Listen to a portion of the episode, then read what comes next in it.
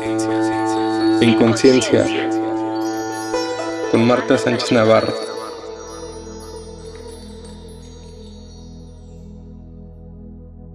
Hola amigos, amigas, ¿cómo están? Nuevamente aquí en nuestro podcast semanal en el episodio 26 y seguimos con las heridas de los adolescentes. Muchas gracias por sus mensajes, por sus testimonios. Y sí, claro, el alcoholismo, la drogadicción en adolescentes, cómo afecta a toda la familia, ¿no? Y cómo muchas veces podemos ser cómplices sin darnos cuenta. Cómo podemos estar apapachando o permitiendo una situación pensando que no es tan grave y después crece. Por eso, una vez más, te invito a que estés presente. Siempre digo, quien tenga tienda que la tienda, quien tenga adolescente que esté allí. Ya estamos en la colita, ya estamos en el final, por así decirlo. Y muchas veces podemos pensar, no, ya está grande, ya sabe qué onda, ¿no?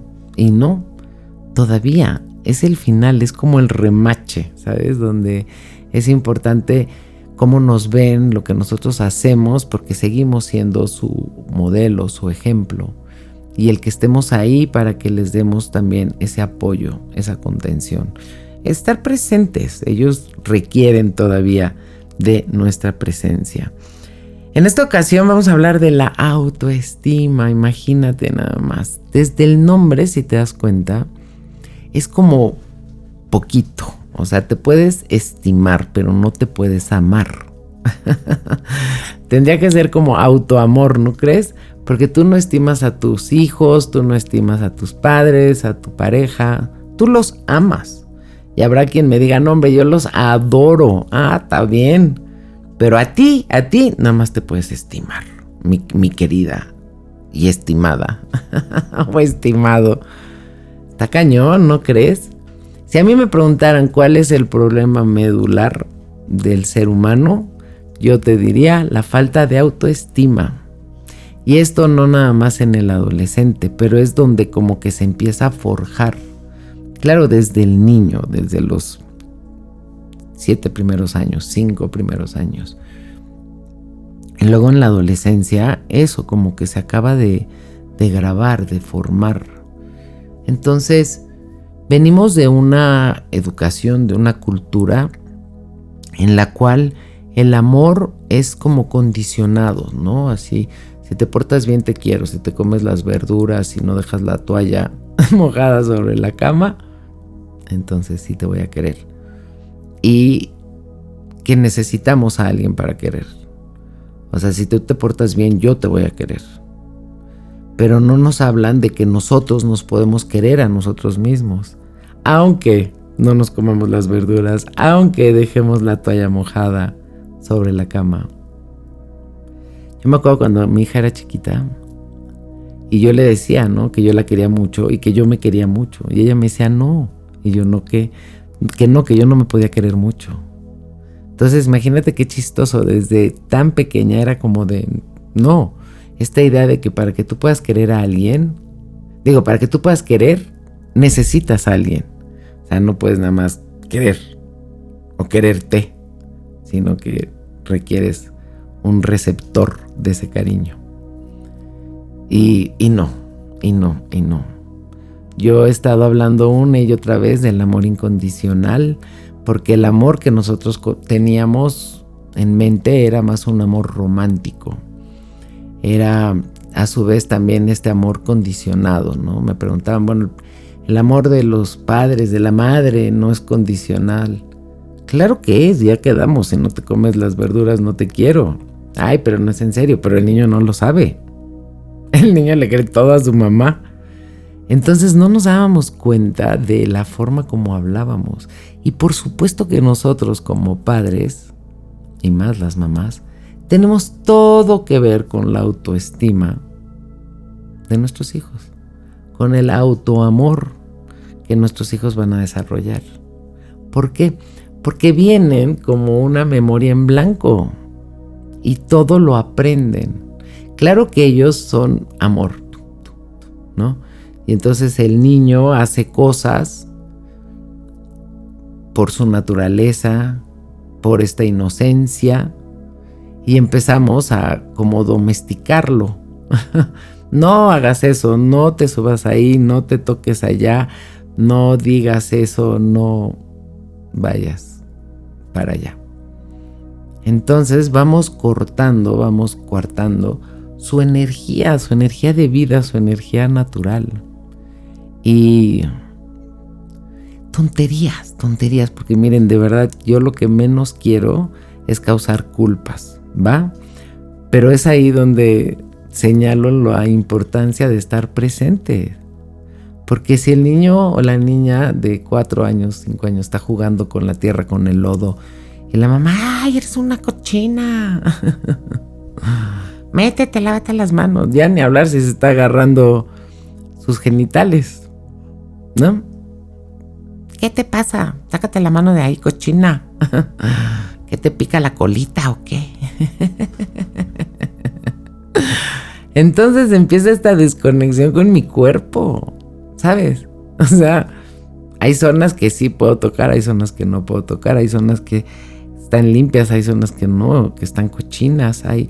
Y todo esto lo vamos aprendiendo. Y hay niños que sí se pueden ir y jugar descalzos y se ensucian, se enlodan, se despeinan y no pasa nada, pero muchos, la mamá se pone muy mal.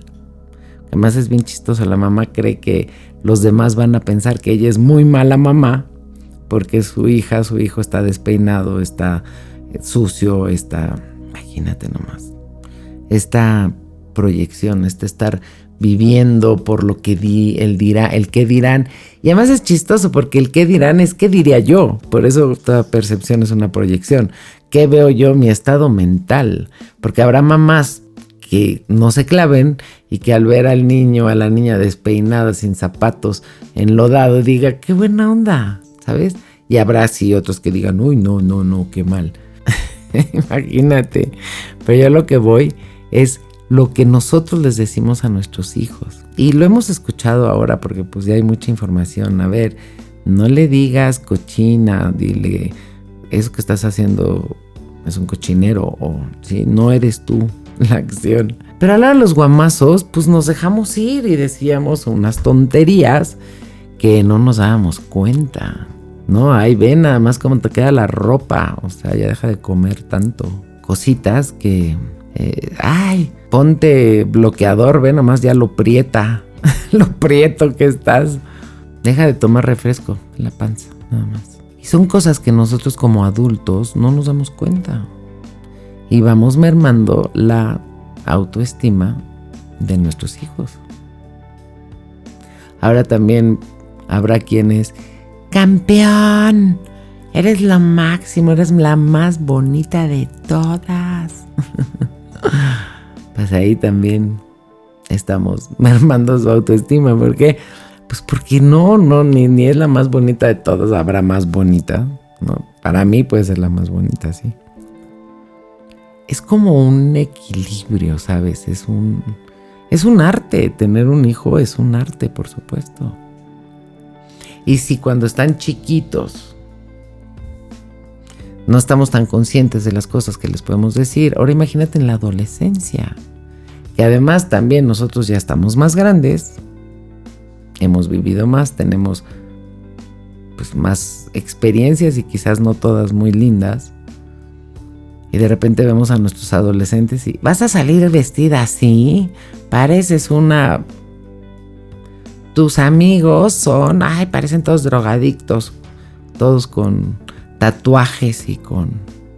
Ay, me choca, el otro día te escuché hablando con tus amigas, tus amigos, qué barbaridad, cómo hablan, qué vulgaridad, qué...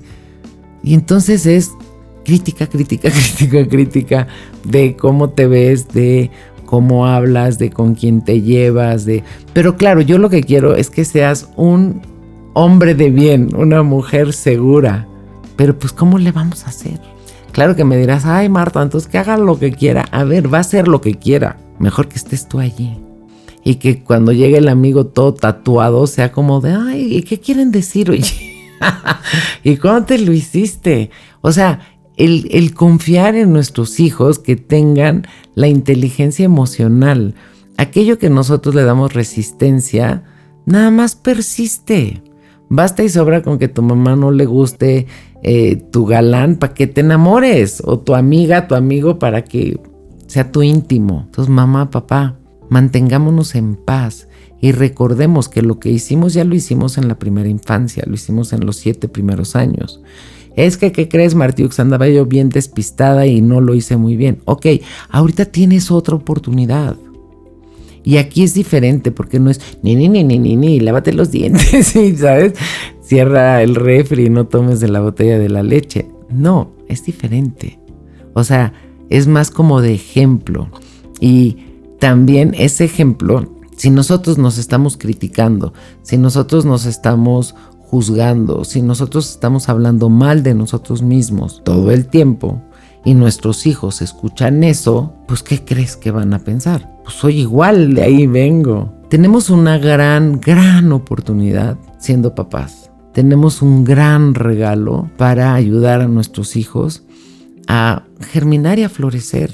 Y te repito, estamos cuando estás en la adolescencia, si fueran cada siete años, de 7, de 0 a 7, de 7 a 14, 14 a 21, esta octava sería como la última octava, porque ya de 21 a 28 y así sucesivamente, van a ser más dueños de ellos. Nosotros tenemos estas tres octavas para darles. Y esta de, de 14 a 21, si te das cuenta, es muy amplio el espectro. Y lo que sembremos aquí es lo que vamos a cosechar acá. Yo te he dicho, no estamos solos. Además del ejemplo que tú les des, tú puedes pedir al reino espiritual ayuda, asesoría, respuestas. Tú puedes hablar, me viene ahorita a la mente, de tu ángel de la guarda al ángel de la guarda de tu hija, de tu hijo. Porque te repito, si vamos a estar como cuando eran chiquitos, de y levántate y pon la silla y cierra la boca y ponte el suéter y no, mi amor, ya tienen 14, 15 años. ¿Qué voy a hacer? Me voy a quedar callada y te voy a escuchar. Y aunque me cuente la historia que yo diga, oh mi Dios, me quedo callada, me quedo callado para que me sigan contando. Y si le quiero decir algo, se lo digo a través de su ángel de la guarda. Y tú dirás, Marta, ¿cómo es eso? Así. Le pido a mi ángel de la guarda angelito de mi guarda, de mi dulce compañía, ve y habla con el ángel de la guarda de... ¿Cómo se llama tu hijo? Y dile que lo quiero mucho, que confío en él.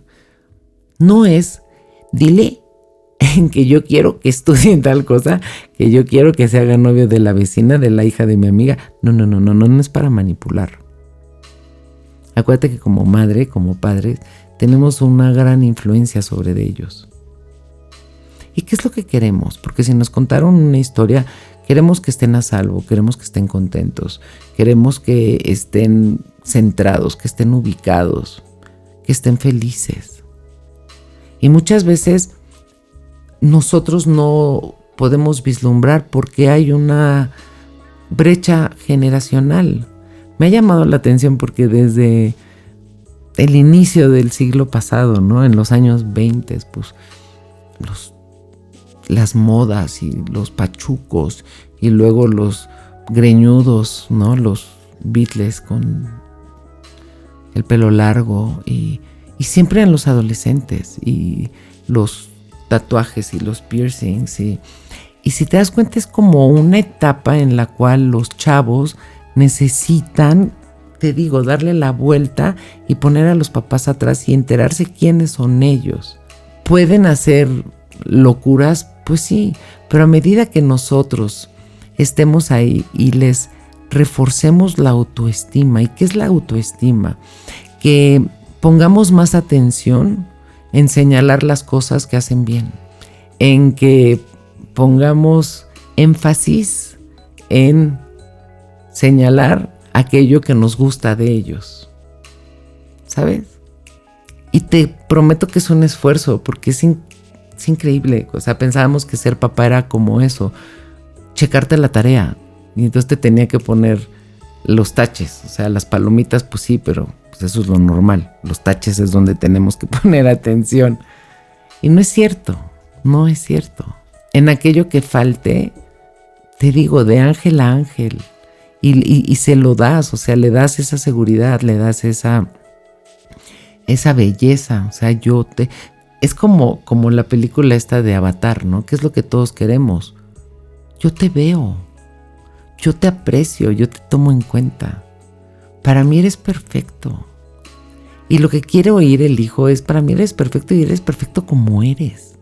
Que muchas veces son nuestras expectativas como padres, son nuestros fracasos que vivimos, que queremos proyectar en ellos, ¿no? Y entonces tú sí vas a ser ese gran deportista o piloto o artista o abogado o yo no sé qué cosa que yo no pude. A ver, a ver, a ver. Cada quien tiene su oportunidad. Y un hijo es un enorme regalo. Pero acuérdate, son prestados. Y lo único que estamos haciendo es ayudándolos a tener un equipaje que sea lo suficientemente sólido, pero también ligero para que los acompañe en todo este viaje.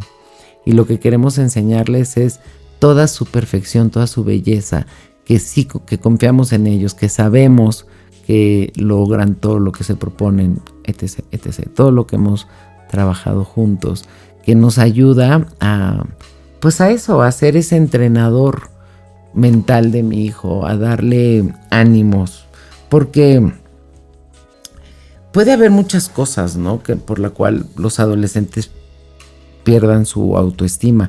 El día de hoy las familias, por ejemplo, que se están divorciando y luego se están casando otros y entonces los tuyos, los míos y en muchas ocasiones los nuestros. Entonces no hay esa atención, por así decirlo, hacia mí porque no se sentían seguros para expresar sus, sus puntos de vista, ¿no? Que podían ser como poco valorados.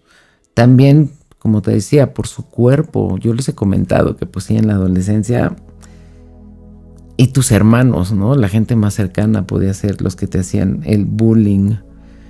Eh, porque crean que no son capaces de tomar decisiones importantes. Y ahí es donde te digo, nosotros podemos estar detrás diciendo yo confío en ti, yo estoy aquí. Y además entender también que parte de la vida es equivocarse. Es parte natural.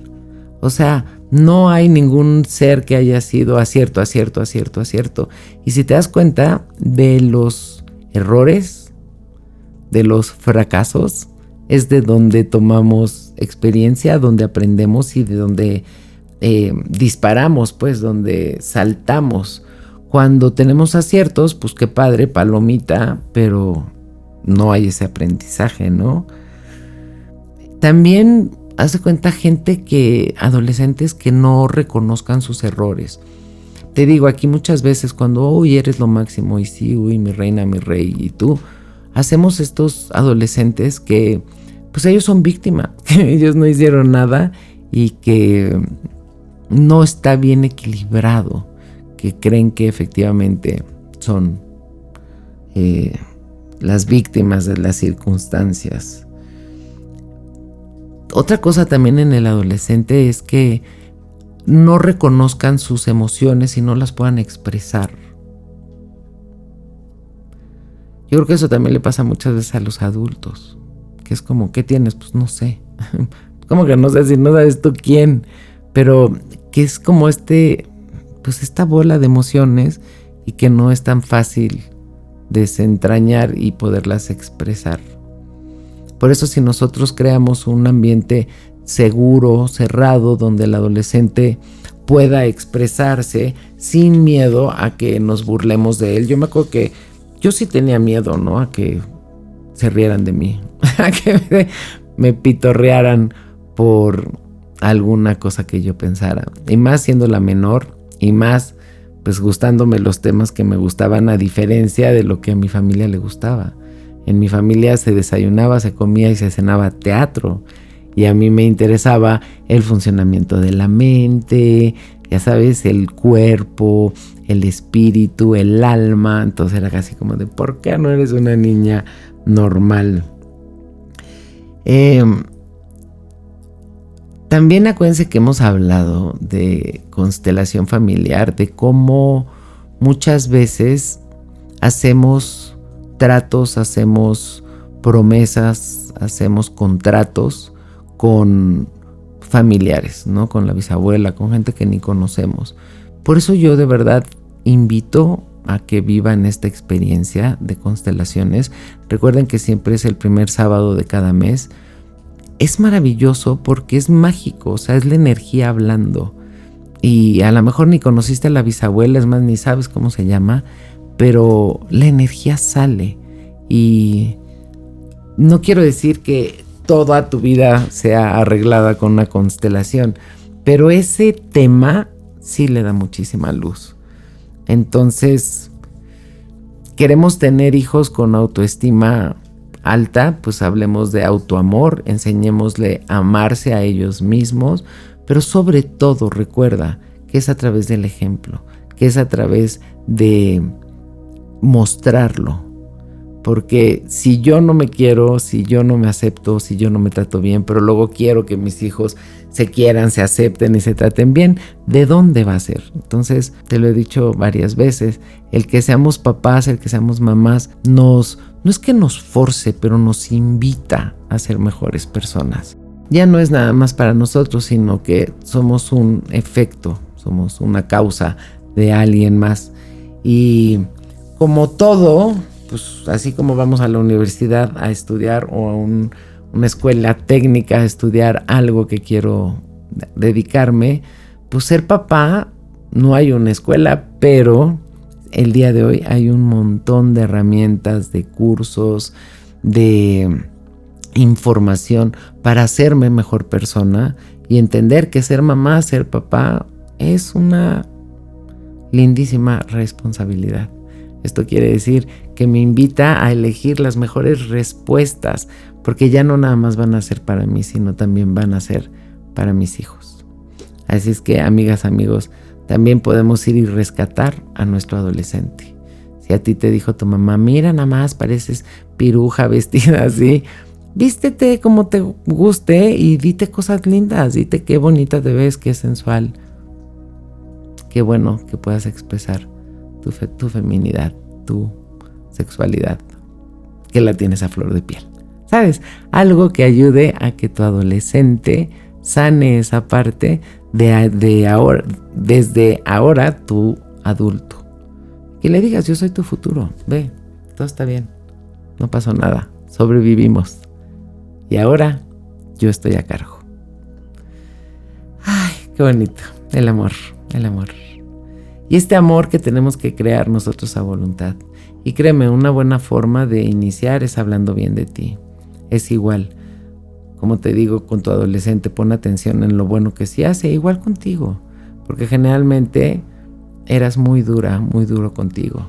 Veías tus errores, pero no ponías atención en tus aciertos, en tus eh, bondades, en tus herramientas, en tus dones aquellos regalos que tienes, que mira que son muchos. Te mando un beso y un abrazo bien apretado. Muchas gracias por escucharme, compárteme. Recuerda, estoy en todas las redes, estoy también en YouTube y en TikTok, en Threads ahora. Y pues ahí estamos siempre, en contacto te digo, compárteme con quien más confianza le tengas y creas que esté listo para recibir esta información que tanta luz y paz nos trae. Muchas gracias. Nos escuchamos en la próxima. En conciencia. Con Marta Sánchez Navarro.